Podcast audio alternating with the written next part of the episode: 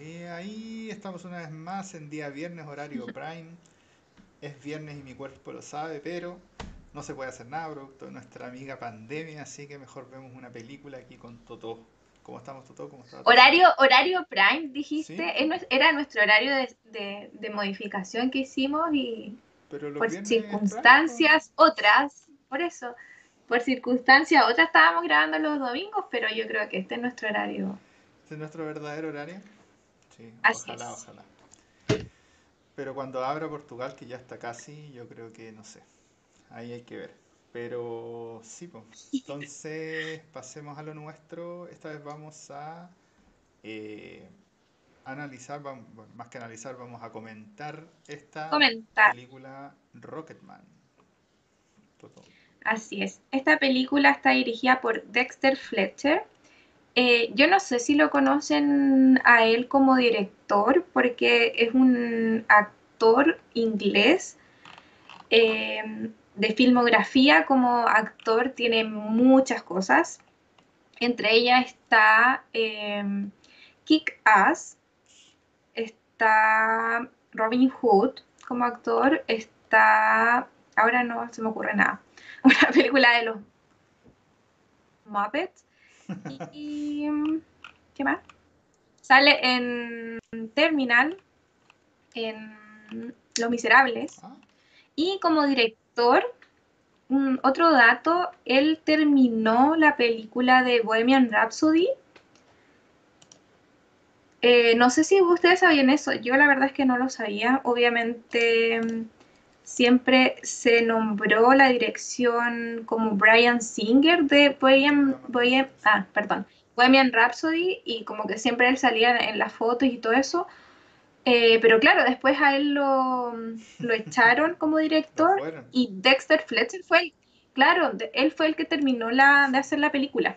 O sea, igual Así experiencia que, en películas musicales, hay que decir. Claro, a, eso iba. Y está el guion está escrito por Lee Hall, que él también eh, eh, adaptó la película, escribió, perdón, la película Billy Elliot y también Orgullo y Prejuicio, que como las más conocidas. Y el 2019 hizo Rocketman y Cats que a Cats no le fue muy bien como película. los, efectos, los efectos no estaban muy bien hechos. Y Rocketman se estrenó en el Festival de Cannes el 16 de mayo del 2019. Así que ya tiene harto, harto tiempo. Eh, el cast está protagonizado por Taron Edgerton, que es Elton John, Richard Madden, Jamie Bell, Brice Dallas Howard, Gemma Jones y Steven McIntosh.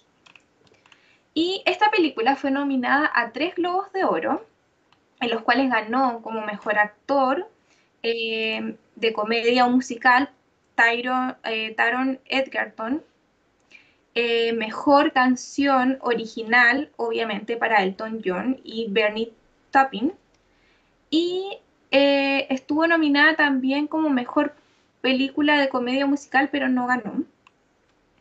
También estuvo nominada a cuatro premios BAFTA, no ganó ninguno. Y estuvo nominada a eh, un premio Oscar como mejor canción original. Y ahí sí ganó Elton John y Bernie Taupin por I'm Gonna Love Me Again. O sea, si no ganaba ahí por mejor canción, entonces no sé qué estamos haciendo.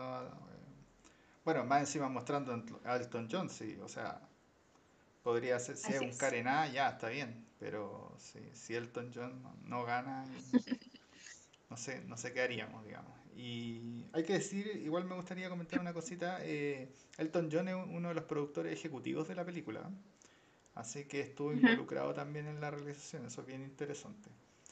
Así es. Eh, como sinopsis, esto bien cortito, de hecho, porque es simplemente, bueno, primero que todo, esto está en clave de musical, más que como una película, película, a diferencia de Bohemian Rhapsody, por ejemplo, que es mucho más película. Esto es ver un musical donde está insertada básicamente de manera biográfica la vida de Elton John y obviamente sus temas, eh, contextualizan diferentes etapas de, su vida o ciertos momentos que está pasando eh, en la película, digamos, o en su vida. Entonces, dicho esto, Toto, ¿cuáles son los puntos fuertes de esta película? Eh, ¿Puedo decir todo? Sabes que eh, me ha pasado, a mí me gustan las películas musicales, eh, creo que a ti también, pero siempre les encuentro algo.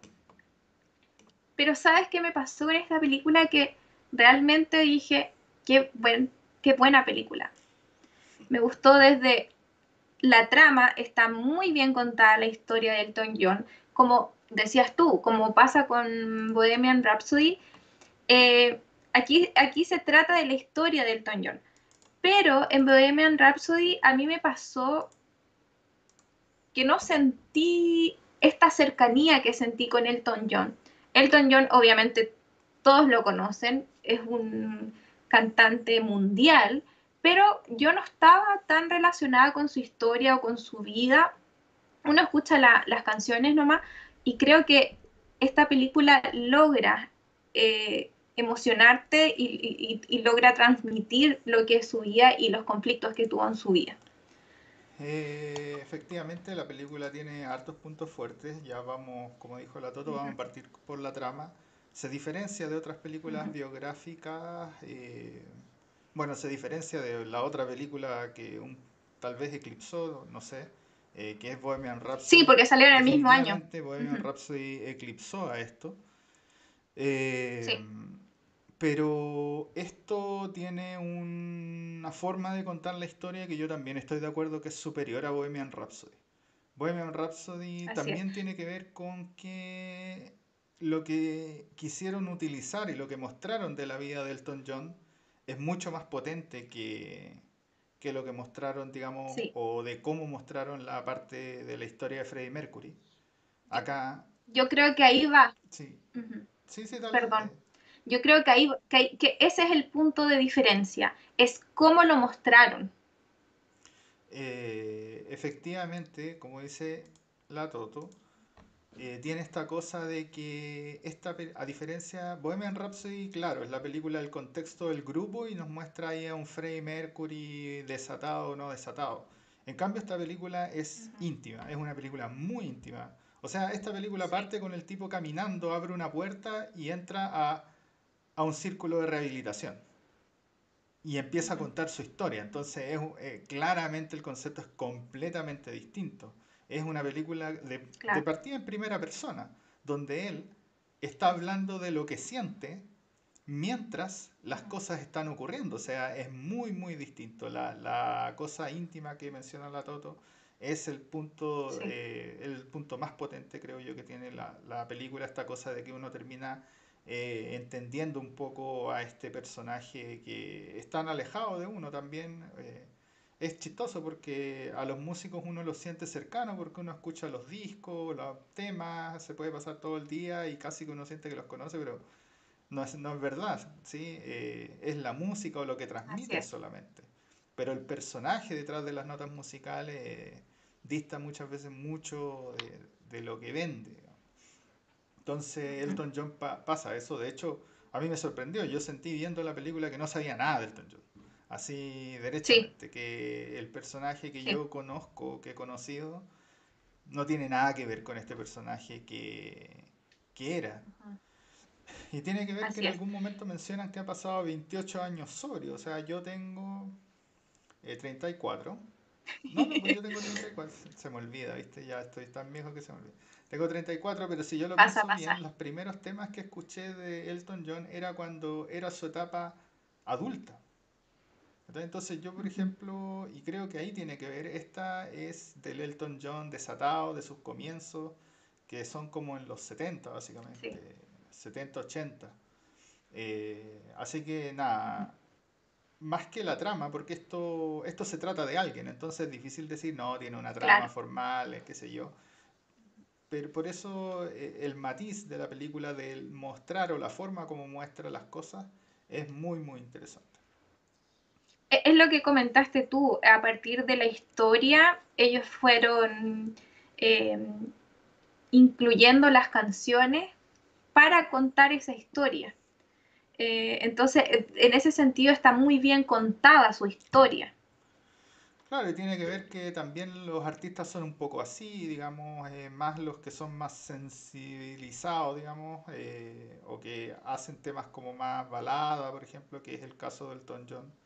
No sensibilizados, pero que hacen más como de ese estilo de música, eh, están como más conectados con esa cosa que le está pasando, digamos. Yo, a mí me da la sensación que muchas de sus composiciones tienen mucho que ver con la etapa de su vida, entonces...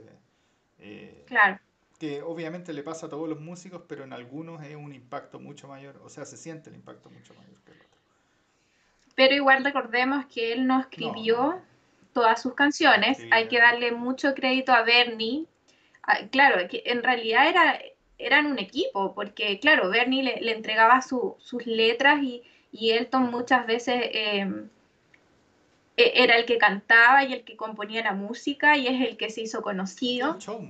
Pero, eh, claro, claro, pero él, em, él nunca, nunca eh, dejó de reconocer que Bernie era su gran apoyo, su gran pilar y, y por algo obviamente lo incluyeron en la película y todo, y hasta el día de hoy, tú lo o sea, yo me acuerdo de haber visto eso, componen, pero me acuerdo haber visto los Oscars del 2019, y, y claro, siempre ahí junto con él y, y, es la única relación, entre comillas, que tuvo siempre en su vida de manera constante. Entonces, claro, creo que también hay que agradecer un poco a él del éxito y de las canciones que ha tenido Elton John. Claro, claro, o sea, Elton John compuso más que, bueno, la música siempre, eh, desde chico ahí fue un gran pianista. Y, pero efectivamente, pues tenía este tipo que básicamente un poeta o no sé, en la, la película una vez lo, lo, menciona que es como un letrista, alguien que se especializa en esos temas de canciones.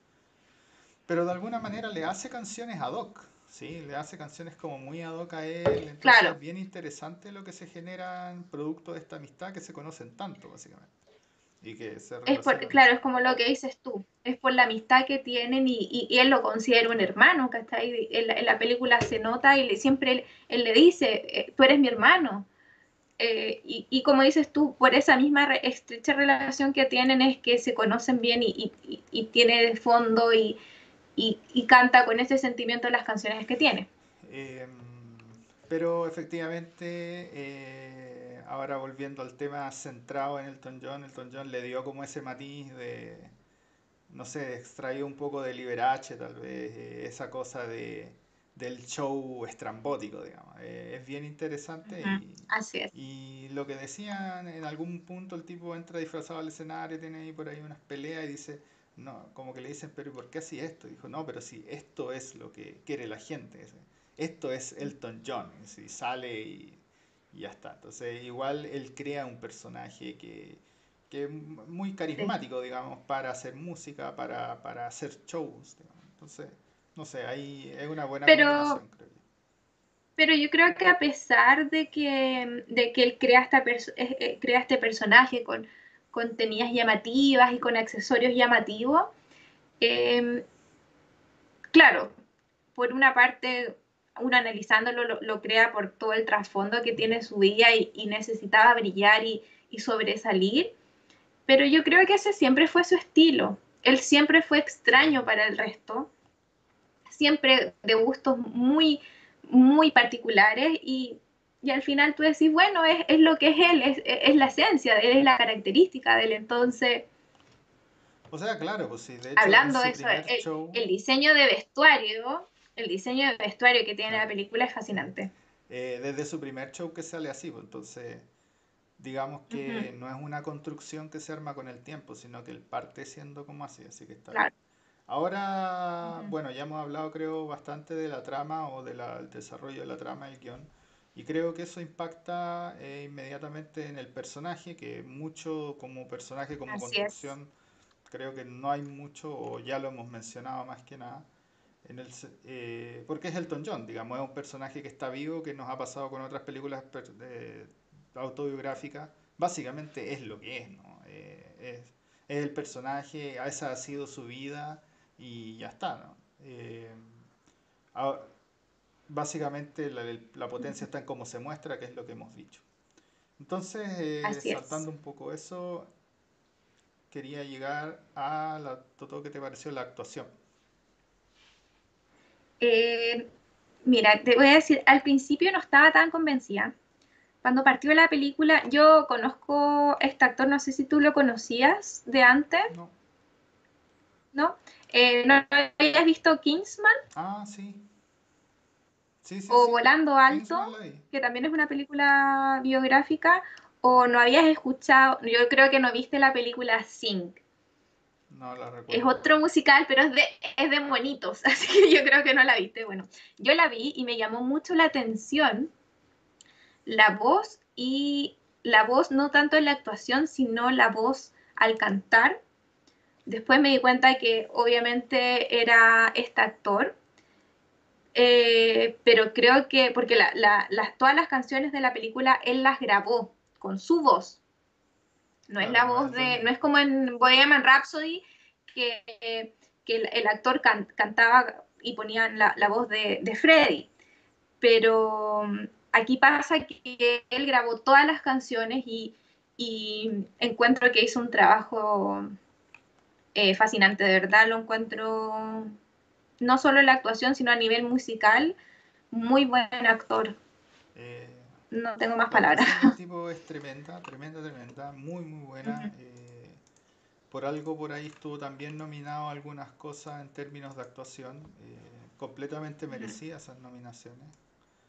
y además tiene este matiz segundo, que es el que también cantó muchas de las cosas, entonces eso se siente, digamos, porque eh, no es como que hay un cambio abrupto en la voz mientras está hablando y luego la música parte y se pueden a cantar. Entonces eso se eso le da a la película cierto como matiz de naturalidad, digamos. Entonces eh, tiene, tiene la gracia de que el tipo sepa actuar muy bien y sepa cantar muy bien.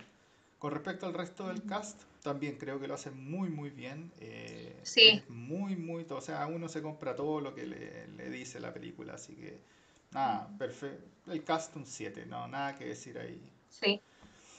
Es verdad. Eh, bueno, ya mencionamos, creo yo, la música. La música ganó un Oscar. Esta es la musicalización de muchos de los temas de Elton John, todos enfocados en ciertas etapas de alguna, que de alguna manera van contando la historia y por eso, eso la película la convierte efectivamente en un musical, a diferencia de Bohemian Rhapsody, que es mucho menos musical que esto. Eh, a pesar de que tiene igual un montón de tiempo de la película cantando los temas. Entonces es como raro, pero es la diferencia entre poner un tema entre cada escena y hacer que el tema cuente la historia. Esa es como la, gran belleza de, un musical, de hecho así se estructuran. Y esto tiene esa estructura.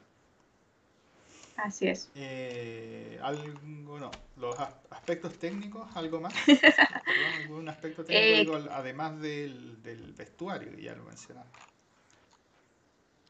Creo que la dirección está muy bien hecha, muy bien hecha. Eh, hay momentos en, en que mm, quieren transmitir algo, no quiero darle spoiler, pero quieren la, la como está transmitida la película y como está hecha la película, encuentro que logró hacer eso, logró cautivar al público, logró transmitir lo que la canción y la actuación en ese momento querían transmitir. Desde el punto técnico creo que la dirección estuvo muy, muy buena. Eh, comparto eso, voy a ir un poco más al detalle, me encantaron los porque hay mucho de escenario, hay mucho de iluminación y se siente esa cosa abrumadora de, las luces encima del tipo de repente, es bien interesante. Pero quiero destacar un punto nefasto y es que las dos o tres veces que usaron efectos especiales son pésimos. Son pésimos. Así que hay que decir que este director no sabe usar efectos especiales. Hay una donde sale como un cohete. Espérate, espérate. Ah, y hay una también donde rota el escenario. Eso también está hecho con efectos especiales, se nota en la base. Y cuando se le, cuando la elevación. pésima, la explosión, la, el humo es horrible. digno de lo peor. Sorry, pero no. Oh, ok. es ok. pésimo. Ca- cada quien tiene su No, es opinión. muy malo, de verdad. Está bien, está, está bien, está bien. Eh, eso, eso es todo lo que al menos yo tengo que decir. Si tienes algo más. ¿No? No. Pasemos a, Eh, a lo la siguiente. ¿no? nota- La nota, ¿qué nota le pones a esto? Yo le pongo un 8. La verdad es que a mí me entretuvo desde el primer momento. eh, me mantuvo muy atenta, claro, porque es una, es una historia que no conocía, la verdad. Y eh, se me pasó volando la película. A pesar de, lo denso que, puede ser, claro, porque no es muy bonito mostrar historias de alcoholismo, historias de sufrimiento, historias de abandono, hi- historias de desamores, historias de, un montón de cosas que son fuertes para cualquier persona. Eh, a pesar de, de- tener los temas densos, la película no se me hizo densa y la disfruté mucho, mucho, mucho. Yo le pongo un 8 también por exactamente las mismas razones.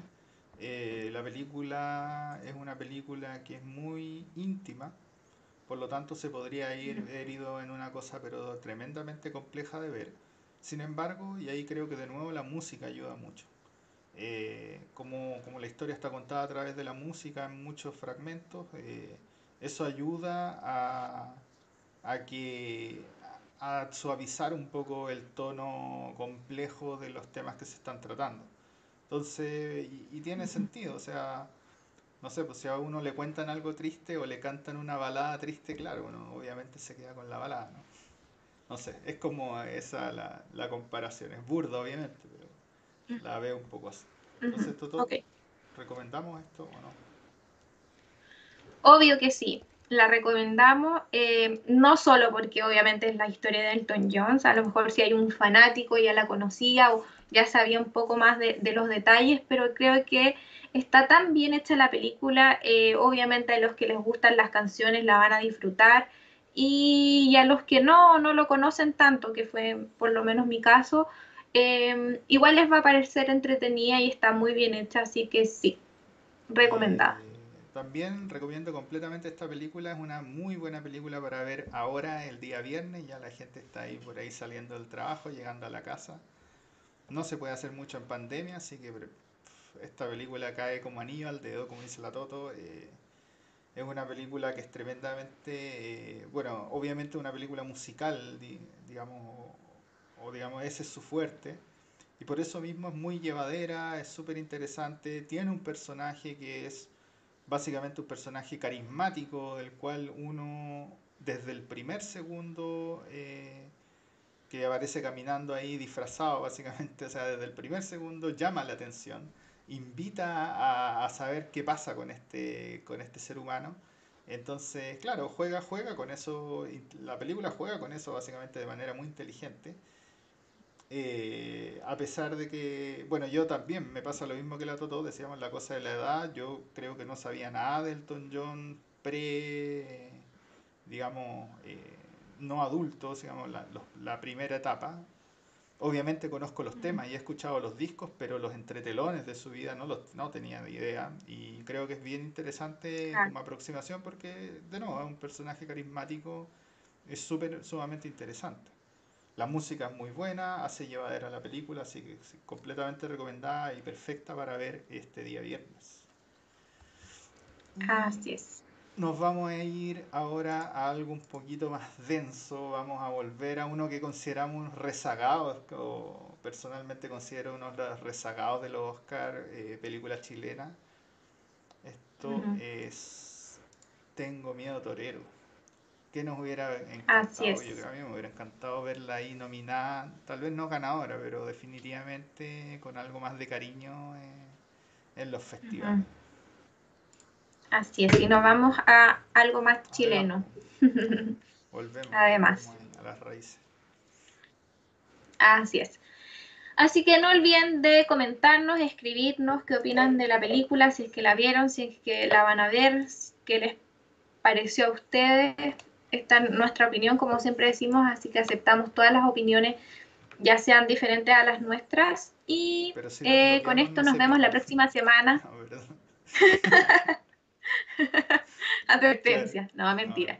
Nos vemos la próxima semana en. Críticame si puedes. Críticame si puedes.